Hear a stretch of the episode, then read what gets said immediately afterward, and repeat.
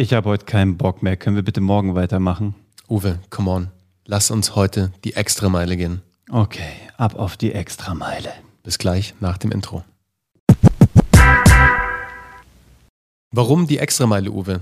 Naja. X, äh, übrigens, X, übrigens. X. Äh, daher kommt das übrigens. Genau. Die X. Also, also heute, heute, um im ABC zu bleiben, heute ist der Buchstabe X dran und wir waren total findige Typen und dachten uns, so clever. Die Extrameile. Wir wollten eigentlich Xylophon machen, warum du deinen Content mit Xylophon-Musik unterlegen solltest, aber das hat so wenig Sinn gemacht, dass wir wieder zurück zur Extrameile sind. Ganz genau. Und warum ist die Extrameile für, für dich da draußen oder auch für uns? Ich meine, wir müssen uns ja auch immer wieder an der eigenen Nase packen. Ich hatte wirklich keinen Bock, diese, ja, wirklich. diese Episode Nein, heute noch true. zu machen. Also, weil wir, wir produzieren en bloc. Ja, also wirklich, also im Ernst, ähm, Uwe wollte gerade aussteigen, weil er echt noch viel zu tun hat. Ja.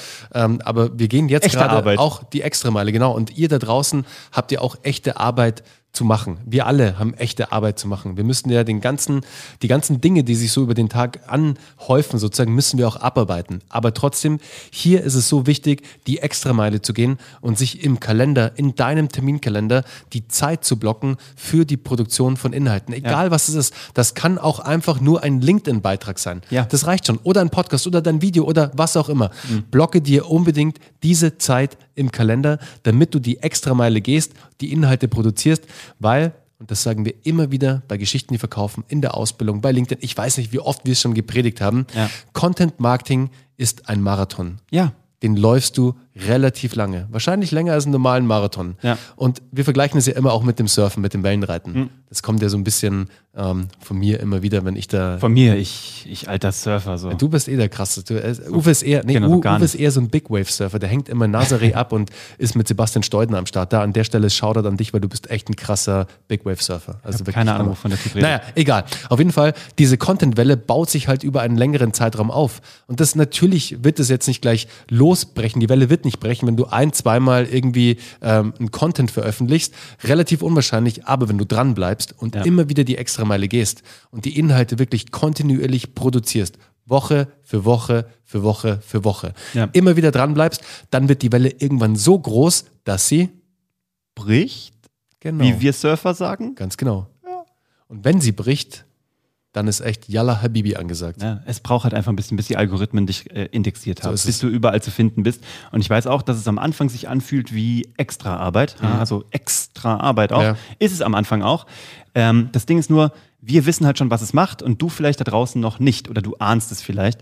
Aber ähm, vertrau uns mal, wenn wir dir sagen, dass Content bei uns in jedem Geschäftsbereich, Personal Brand, Beratung, Ausbildung, eigene Firmen, äh, Firmenbeteiligungen, egal wo wir hingucken und egal wo wir Content einsetzen, es ist ein Unterschied wie Tag und Nacht und er ist in Euro messbar, weil er mehr Geschäft produziert. Weil es Geschichten sind, die verkaufen. Ich habe noch ein geiles Beispiel. Ja, hau raus. Darf ich es raushauen? Ja, bitte. Geil. Viele Geschäftsmodelle starten ja mit Inhalten, mit Content. Ja. Und das beste Beispiel ähm, habe ich von Christian mitgebracht. Christian, der Eigentümer von Happy Coffee, mhm. super cooler Typ, war damals bei mir im Podcast bei Startup Hacks, ist auch Teil des Buches Startup Hacks. Ja. Und Christian macht es in vielen Geschäftsbereichen bei sich so. Er startet mit Inhalten mhm. und zwar mit einem Blog. Mhm. Er setzt zu dem Thema XY einen Blog auf, mhm. produziert erstmal on-Blog Inhalte, veröffentlicht sie und schaut dann, dass er natürlich Menschen dafür begeistern kann, dass er eine kleine Community aufbauen kann, eine Leserschaft sozusagen. Und wenn er merkt, dieses Produkt oder dieses Thema zuckt, dann entwickelt er daraus ein Produkt. Schlau. Und so ist es auch zum Beispiel bei Happy Coffee. So war der Entstehungsweg. Deswegen, da schaut er dann dich. Ähm, super cool, wie du das Ganze aufgezogen hast. Mehrere deiner Businesses, Christian. Ja. Ähm, aber der Herangehensweg ist total spannend, weil du baust einen inhaltegetriebenen Blog auf, mhm. dann guckst du, kriegst du dafür eine Audience, also eine Leserschaft mhm. und dann monetarisierst du die Leserschaft über ein Produkt. Ja. Und in dem Falle war es Kaffee. Schlau. Also, wenn du noch darüber nachdenkst, ob du Content machen solltest, lass dir von uns gesagt sein, ja, mach's. Ähm, mach's aber auch nur, wenn du dranbleiben kannst. Und das hat, auch was zu tun mit, ähm, mit Rhythmus. Weil wenn du dir vornimmst, zweimal die Woche einen Podcast mit Videos zu produzieren und du es dann nicht hinbekommst, dann wird es wahnsinnig schnell frustrierend. Mhm. Also mach das nicht. Such dir lieber von Anfang an einen Rhythmus, der dir eher zusagt. Einmal die Woche wäre ideal. Wenn du das hinbekommst, und wenn es erstmal nur der Podcast ist, ist es wurscht. Oder wenn du sagst, zweimal die Woche einen LinkedIn-Beitrag, großartig, aber fang mit kleinen Schritten an und arbeite dich dann hoch. Weil selbst vier Podcasts im Monat ist immer noch eine Menge Holz. Mhm. Vielleicht sind zwei Podcasts pro Monat dein Ding. Aber egal, was du machst, start small und dann grow big. So, also auf alle Fälle, guck, dass du dich nicht selber frustrierst und teste dich mal ran und bleib dann aber dran und gib dir diese drei bis sechs Monate, bevor du die ersten Returns erwartest, weil danach bricht das Ding und dann geht das Ding richtig ab. Von daher, das ist der Input für heute. Extra Meile lohnt sich, aber kümmere dich darum, und das ist vielleicht die Conclusio, kümmere dich darum, dass aus der Extra Meile, wie Bernie gesagt hat, ein Termin in deinem Kalender wird, damit es eben keine Extra Meile mehr wird, sondern einfach die Pflicht, das, was du sowieso dazu machst. Es gehört in deinen Alltags, in deinen Arbeitsalltag, wenn es eine Stunde die Woche ist. Aber wenn du es dann integriert hast, fühlt es sich auch gar nicht mehr wie die extra Meile an.